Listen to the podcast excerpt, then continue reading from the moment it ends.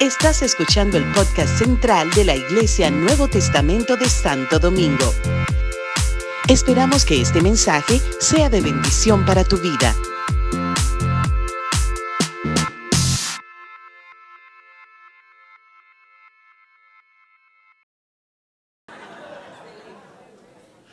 Pero es el, nuestro amado Samuel.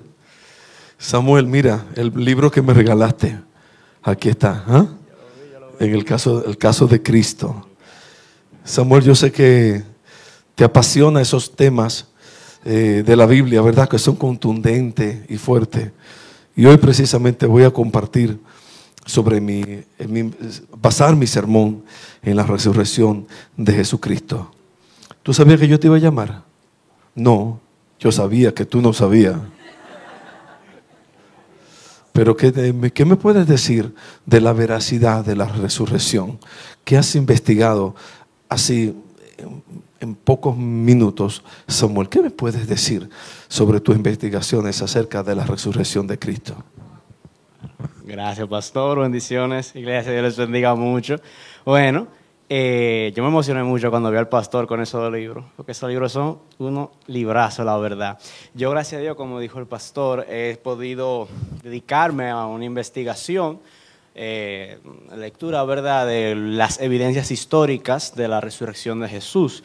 Algo muy único de la fe cristiana, muy importante, es que el cristianismo clama que los eventos en los que cree se fundamentan en la historia, en el espacio-tiempo. O sea, no fue una única revelación a una persona de manera subjetiva, escondida, privada, como pasa en otras religiones, como el Islam, como el budismo, por ejemplo, sino que los cristianos, los primeros cristianos, clamaron que efectivamente existió un hombre llamado Jesús de Nazaret, que clamó ser Dios, que fue crucificado bajo el gobierno de Poncio Pilato, bajo el emperador Tiberio en Roma en el siglo I, y que realmente resucitó de entre los muertos, es decir, que realmente se levantó de la tumba.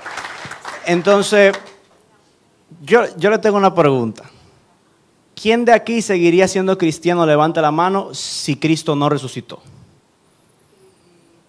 Si Cristo no resucitó, ¿quién seguiría siendo cristiano? Muy bien, excelente. El apóstol Pablo piensa igualito que ustedes. Si ustedes buscan en Primera de Corintios, lo que dice Pablo es, si Cristo no resucitó, vana es nuestra fe. ¿Qué significa? Que si Cristo resucitó, el cristianismo es cierto, punto y final. El cristianismo es verdadero. Por lo tanto, es nuestra responsabilidad ver cuáles son las evidencias históricas que existen para la resurrección de Jesús. Porque si realmente estos cristianos clamaban, esto pasó de verdad, esto ocurrió en el espacio-tiempo de verdad, entonces es importante que nosotros podamos tener las evidencias de ese evento. Si realmente ocurrió, entonces deberíamos de poder demostrarlo. Y yo no quiero extenderme mucho, pero así brevemente, la evidencia es abrumadora la verdad. Yo me he puesto a estudiar sobre eso, gracias a Dios, y la evidencia es abrumadora. Se puede hacer un caso bastante sólido a favor de la hipótesis de que Cristo resucitó. Y básicamente se tienen que probar tres cosas. Primero, que Cristo vivió, efectivamente, que un hombre llamado Jesús de Nazaret existió entre nosotros. Eso ya no se pone en discusión. Ningún académico serio va a discutir que Jesús existió realmente.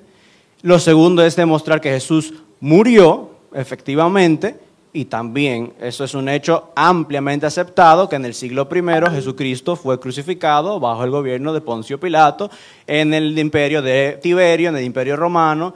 Bueno, y lo tercero que hay que demostrar, primero dijimos que Jesús vivió, después que Jesús murió, y después que Jesús después de muerto, lo vieron vivo otra vez.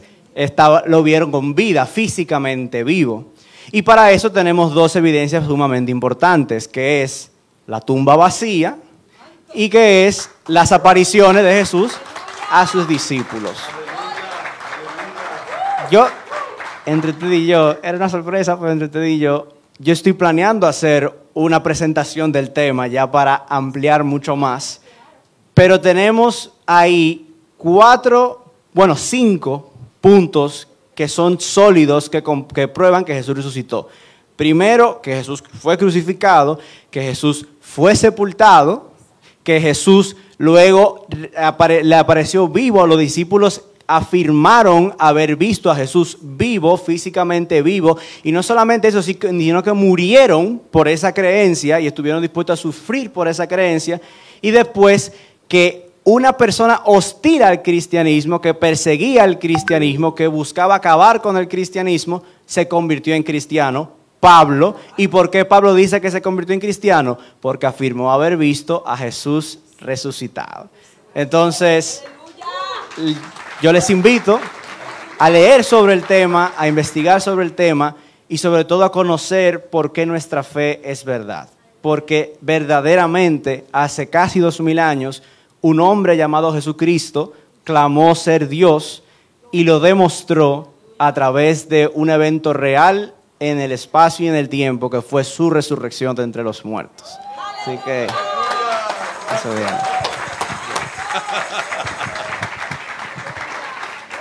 Dios te bendiga. Mejor no pudo ser, Samuel. Dios te bendiga.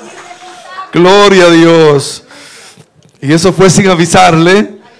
Así que, ¿qué sería, verdad, si lo mando a prepararse? Gloria a Dios. Qué lindo ver nuestros hijos con esa fe ferviente en el Señor. Mi corazón se goza y se regocija en el Señor. De verdad que sí. Bendigo al Señor por la vida de nuestros jóvenes. Bendigo al Señor por el día y por la mañana de hoy. Cristo vive. Su tumba está vacía. Pero como dice un amigo que leí, eh, que no se convierta simplemente en un evento como aquellos que celebramos, ¿verdad? Como que celebramos así. eh, Por ahí viene el Día de Madre. Y todo el mundo se pone, ay, la madre, la madre. La madre son madre. Y es bueno. Pero, pero después de que el día, pasa el Día de la Madre, entonces los, muchos hijos, no todos, ¿verdad? Muchos hijos son ingratos, desleales, eh, desobedientes a los padres, irreverentes. Eh, entonces no es un asunto de un día, no es un asunto de una celebración específicamente. Nosotros necesitamos apren- aprender a vivir en ese estilo de vida, de que Cristo murió y resucitó. Por eso el año pasado, cuando fui invitado a un programa de televisión con algunos líderes religiosos, ¿verdad? Cada uno de ellos presentaba la Semana Santa con, muchos de ellos, ¿verdad? Como algo tan tremendo y todo lo que hacían.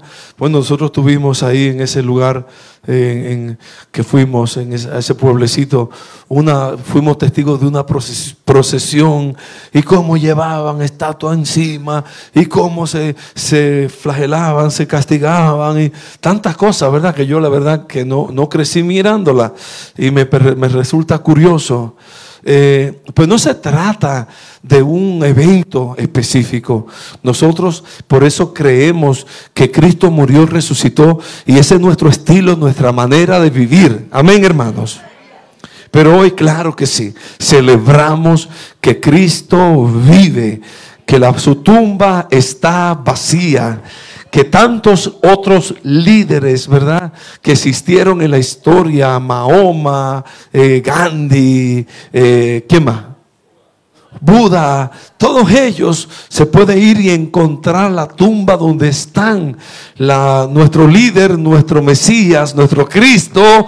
Aleluya. Sabemos que existió una tumba, pero esa tumba está vacía porque Cristo vive. Gloria a Dios. Les recomiendo eh, el libro que me regaló eh, Samuel, la familia Silva, El caso de Cristo, que lo pueden encontrar en, en Videoclub Cristiano, valga la... ¿Ah? Vaya la cuña, los mejores libros ustedes lo encuentran ahí en la librería de Cristo.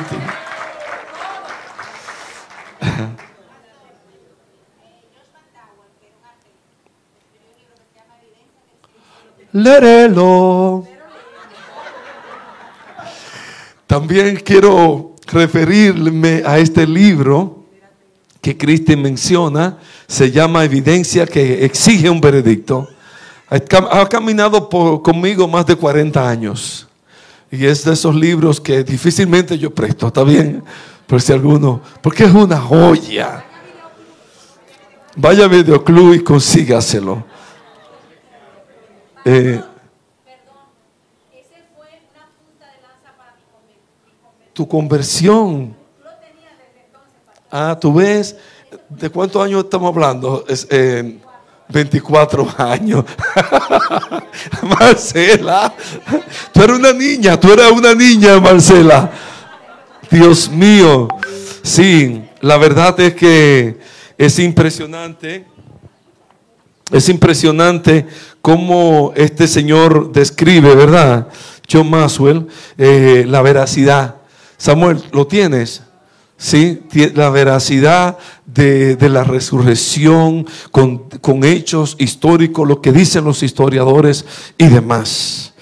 La aparición de Cristo a la vida de muchos individuos, encontramos que se le apareció a María Magdalena la mañana del domingo, a las mujeres que volvían de la tumba en Mateo 28, 9 y 10, a Pedro más tarde en el día, en Lucas 24, 34, y a los discípulos de Inmaús ¿verdad? Se le apareció cuando iban camino y dice que, su que la palabra del Señor les hacía arder el corazón en Mateo 24, 13 al 33. A los, a, los apóstoles, a los, a, los, a los diez apóstoles con Tomás ausente. Digo diez porque ya Judas no estaba.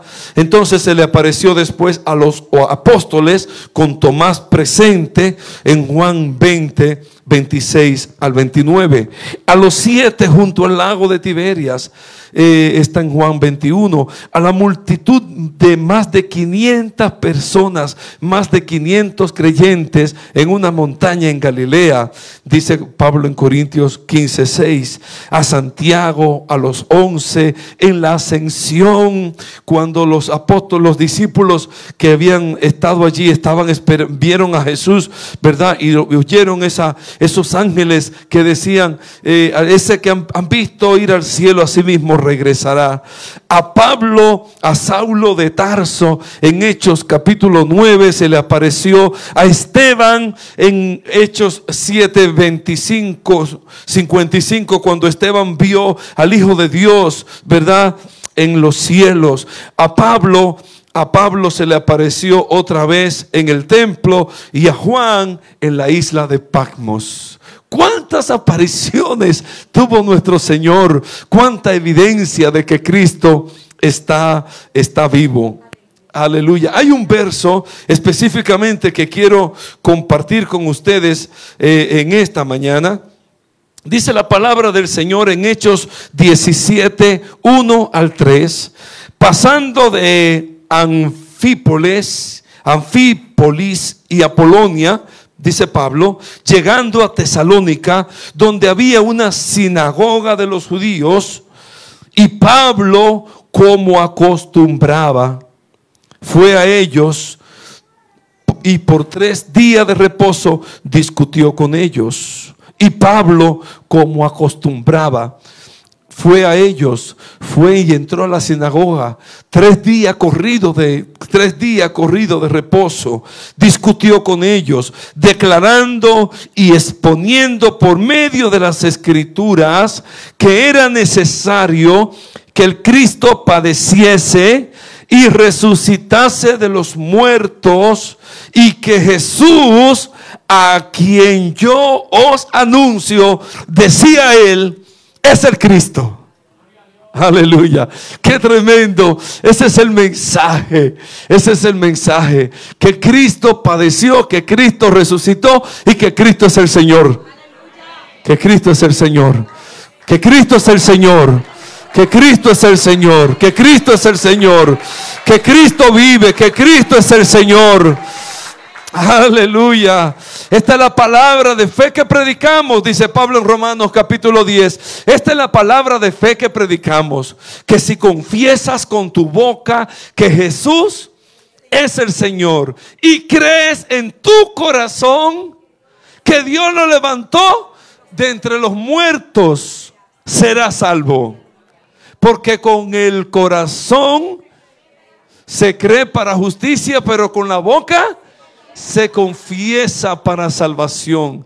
Cuando yo comparto el Evangelio de Jesucristo a las personas que todavía no han aceptado al Señor, yo les digo a la gente, yo no se las pongo difícil, yo no sé cómo usted predica, pero yo quiero animarle a predicar sencillo.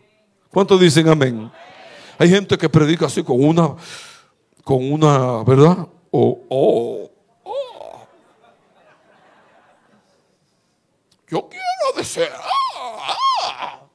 Hermano, conecte con la gente. Seamos nosotros mismos. ¿Cuántos dicen amén? Seamos nosotros. Seamos nosotros mismos. Ah, y, de verdad, yo, yo a veces veo a la gente digo, pero ¿qué le pasa? Se suben en un púlpito. ¡Ah! ¡Ah! ¡Ay, santo! Hermano, tranquilo. La unción está en ti. Como quiera. ¿Cuántos dicen amén?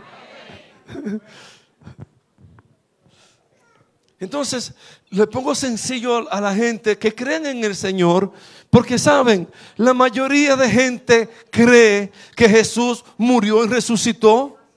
¿Cuántos de los que están aquí creemos que Jesús murió y resucitó?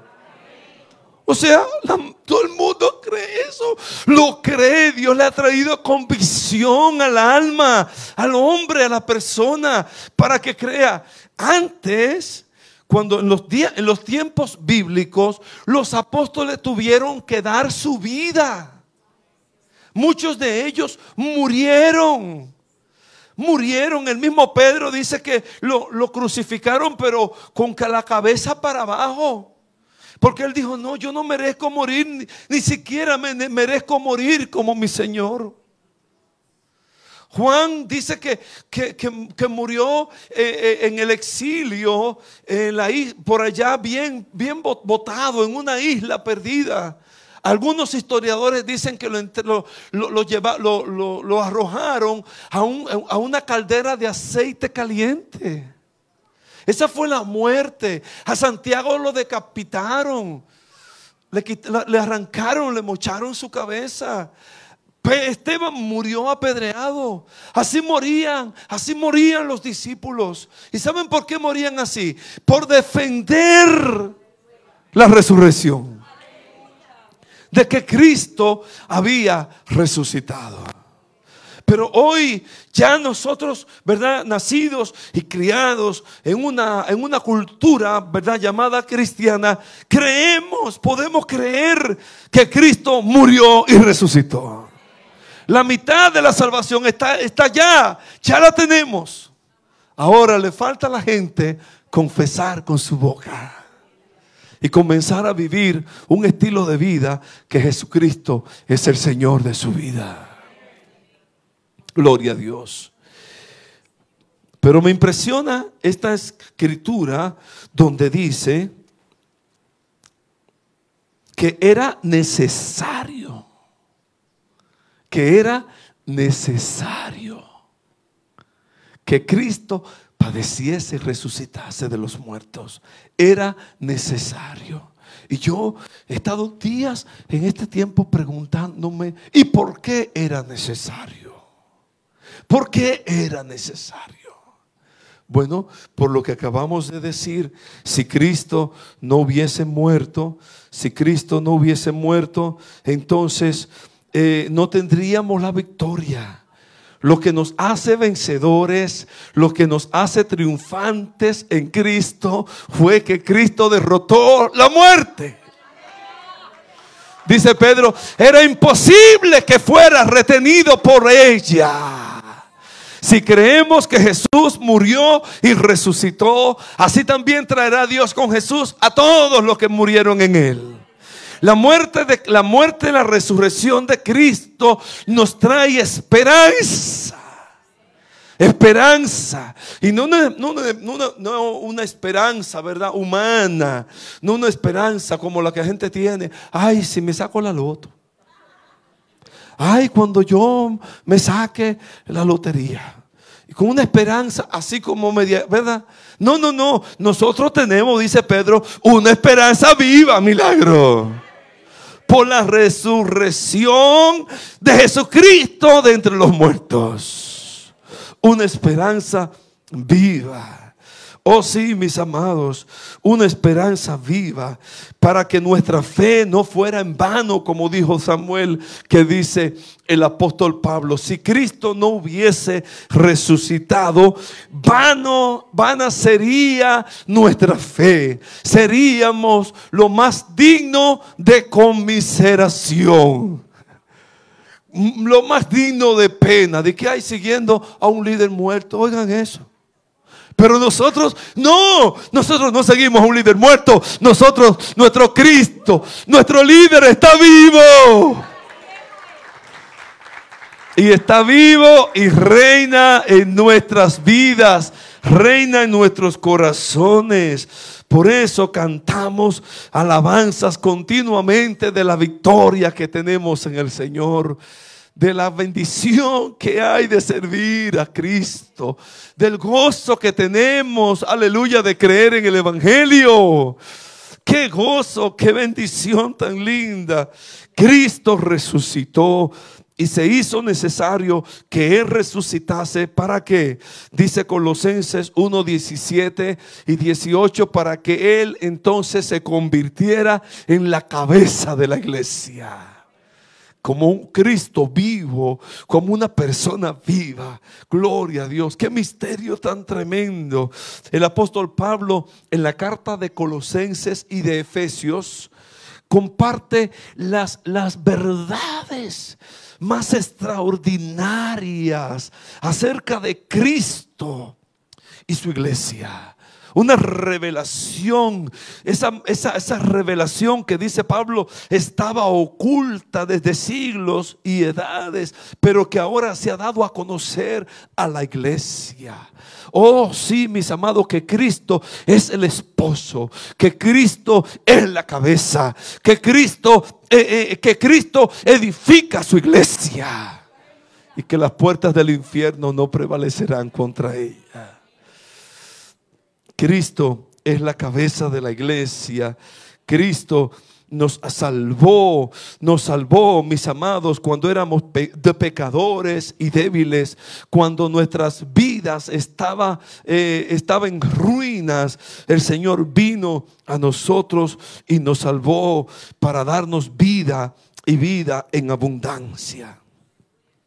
Fue necesario que Cristo resucitase eh, resucitara por nosotros, ¿verdad? Para interceder por nosotros. La palabra de Dios dice en Romanos capítulo 8, 34, que ahora Jesucristo intercede por nosotros. Está delante del Padre continuamente intercediendo por ti y por mí. Si creemos que Jesús murió y resucitó, dice Pablo también en Romanos 8, así traerá Dios con Jesús a todos los que durmieron con él. Gloria a Dios. Qué tremendo la palabra del Señor. De eso lo dicen Tesalonicenses capítulo 4, eh, por ahí por el 11.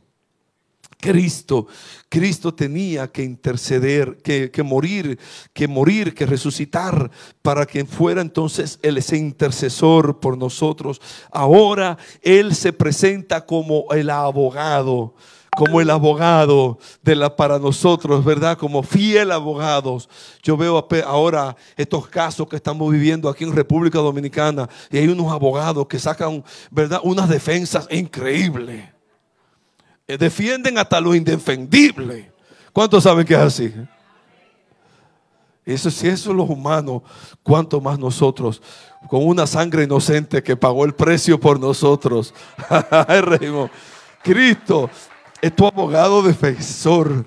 Él se levanta por ti, mi hijo. Mira, no importa lo que hayas cometido y lo que tú puedas cometer. Jesucristo murió resucitó por ti. Y hoy es tu abogado fiel. Gloria a Dios. Qué precioso el Señor. Gloria a Dios. Gloria a Dios. Gloria a Dios. Y dice la palabra del Señor que fue necesario que Cristo resucitara para que hoy hasta por la eternidad esté con nosotros. He aquí, dijo Mateo 28, he aquí, yo estoy con ustedes todos los días hasta el fin del mundo. Esa compañía, mis amados, sentir esa compañía de Jesús. Magdalena, en esos momentos, ¿verdad? De cuando la vida aprieta, en esos momentos de aflicción, en esos momentos cuando te nos, llevan a alguna, alguna, ¿verdad? Hacernos unos, esos estudios a veces tan, tan, tan molestosos, tan fuertes, contar con la presencia de Jesús. Cuán bueno es, ¿verdad? Cuán bueno es, cuán bueno es. Cristo resucitó de entre los muertos. Aleluya, y está con nosotros. Pero también, mis amados, es necesario, ¿qué es necesario para nosotros? Ya fue necesario que Cristo resucitara. ¿Qué dice la Biblia entonces que es necesario para nosotros? Piensen a ver, ayúdenme a predicar.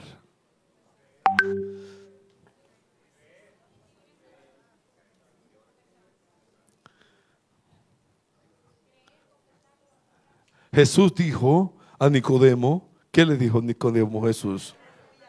Es necesario nacer de nuevo. Eso fue lo que Jesús le dijo a un hombre llamado Nicodemo. Tú es necesario nacer de nuevo. Y Nicodemo, pero ¿cómo puede un hombre viejo, dime Carlos, que tú te, te manden a nacer otra vez? Pero ¿Cómo yo puedo volver otra vez a nacer? Entrar al vientre de mi madre. ¿Cómo estaba la, mente de Nicodemo? Eh? Pero Jesús le hablaba de un nuevo nacimiento espiritual antigua. Era, era arrepiéntete, conoce, déjate transformar por la verdad del Evangelio. El Evangelio nos da la oportunidad de volver a nacer otra vez. Eso es necesario, mis amados. Esto es necesario. Es necesario. Es necesario que nosotros aprendamos a, ¿verdad? rendirnos al Señor y, darle la oportunidad de ese nuevo nacimiento. Si estás aquí y todavía no has entregado tu vida al Señor, si todavía no has conocido a un Dios real que cambie tu vida, que transforme tu corazón, que te hagas nacer de nuevo, si, si los pecados que antes has cometido te, te acusan, Mira, eh, eh, estamos hablando de aquí que Jesús resucitó para ser tu abogado y para darte la oportunidad de que te transforme por medio de su evangelio, que ese es el verdadero nacimiento de nuevo. Ese arrepentimiento que viene del corazón. Porque mis amados, no se trata de que vengamos, de que asistamos a la iglesia. Hay gente que puede pasar años eh, asistiendo a una iglesia y nunca haber dadole, nunca haber tenido la oportunidad o haber rendido su vida, su corazón a ese nuevo nacimiento. Así que necesitamos experimentar en nuestras vidas. Necesitamos pedirle al Señor que traiga ese cambio de mente, ese cambio de mente, esa transformación en nuestros corazones. Que Dios rompa ese corazón de piedra y lo haga un corazón de carne sensible a la palabra del Señor para que experimentemos ese nuevo nacimiento, ese cambio en nuestra manera de vivir. Sí, mis amados, otra cosa que fue necesario, que Jesús habló que era necesario, cuando en una ocasión estaba con sus amigas, Marta y María, ¿verdad? Y conocemos la historia de Marta, muy afanada en sus quehaceres. ¿Y qué hacía María? A los pies de Jesús. Y María y Jesús le dice a María, Marta, eh, afanada y turbada estás, pero una cosa es necesaria. ¿Ah? Y María has escogido la mejor parte. si hay algo necesario, mis amados, en este tiempo para nosotros es estar cerca del Señor. Es estar a los pies del Maestro. Es estar a los pies de Cristo. Gloria a Dios. Bendito sea el nombre del Señor. Y por tercero, es necesario obedecer a Dios antes que a los hombres. Dice la palabra del Señor que los apóstoles, hablando de la resurrección, hablando, eh, los, eh, hablando del Evangelio, las autoridades le decían, por favor, miren, lo vamos a soltar. Lo, tenían preso en, Hechos capítulo 5, lo tenían preso. Y, y las autoridades decían, lo vamos a soltar, pero por favor, miren. Ya, no hablen de eso, no hablen de ese nombre. Y ellos decían, pero, pero ¿cómo podemos callarnos? No podemos dejarlo de decir. Oye, qué tremendo. Qué pasión. Qué convicción. ¿Cuántos quieren una convicción así? No podemos dejar de decir, no podemos callarnos, no podemos dejar de decir lo que hemos visto y oído y lo que conocemos. Porque es mejor obedecer, porque es necesario obedecer a Dios antes que a los hombres. ¿Cuántas veces nosotros dejamos de, obedecer al Señor por obedecer a nuestros amigos? Cuando, ¿verdad? Como para no romper, para no ser lo, el patico feo de la fiesta, para no ser eh, el, el, el, raro, ¿verdad? Vámonos vámonos con la corriente, ¿verdad? Vamos, vamos a ser como Vicente, donde va la gente. Pues no, no, estamos llamados a ir contra la corriente. Nosotros los cristianos somos contracultura. Necesitamos, necesitamos establecer la cultura del reino y proclamar, aleluya, y proclamar, y proclamar, y proclamar, y proclamar, y proclamar, y proclamar con nuestras vidas como un ejemplo de que Cristo reina, de que Cristo es el Señor de nuestras vidas. Felinei, sigue predicando a Cristo a tu familia. Sigue ganando almas para el reino de Dios. Sigue proclamando del cambio, de la transformación que Cristo ha operado en ti en los tuyos.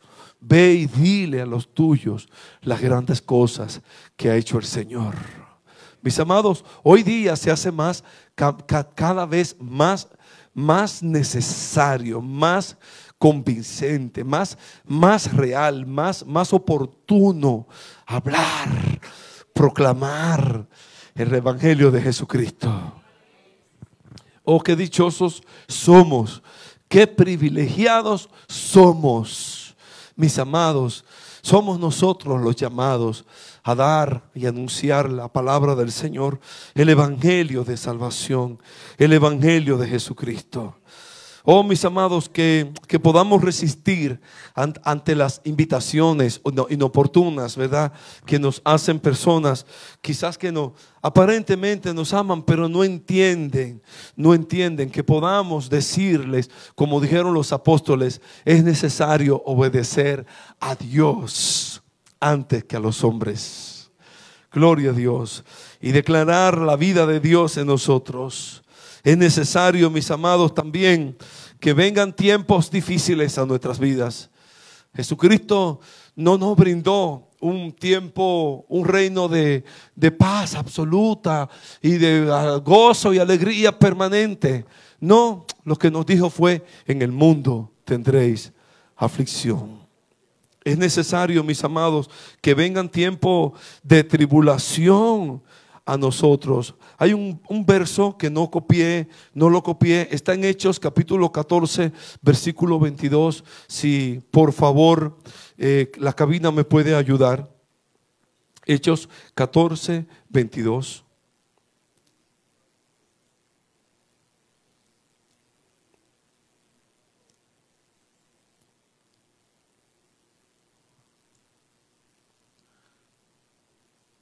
14, 22, sí. confirmando los ánimos de los discípulos, exhortándoles a que permaneciesen en la fe y diciéndoles, es necesario que? Que a través de muchas tribulaciones entremos en el reino de Dios. Mis amados, ¿estamos listos?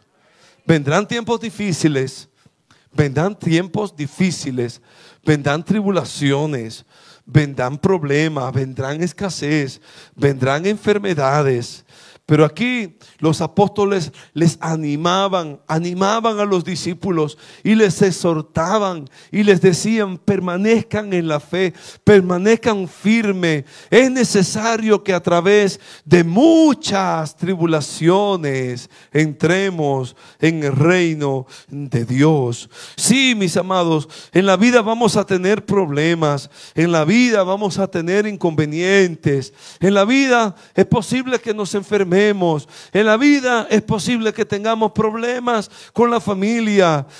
Vamos a tener problemas. El Señor no, no, no, no nos exime de ella, pero promete estar con nosotros. Promete estar con nosotros. Y que podamos confiar en el Señor. En el mundo tendréis aflicción, pero confiad. Moraima, confiad.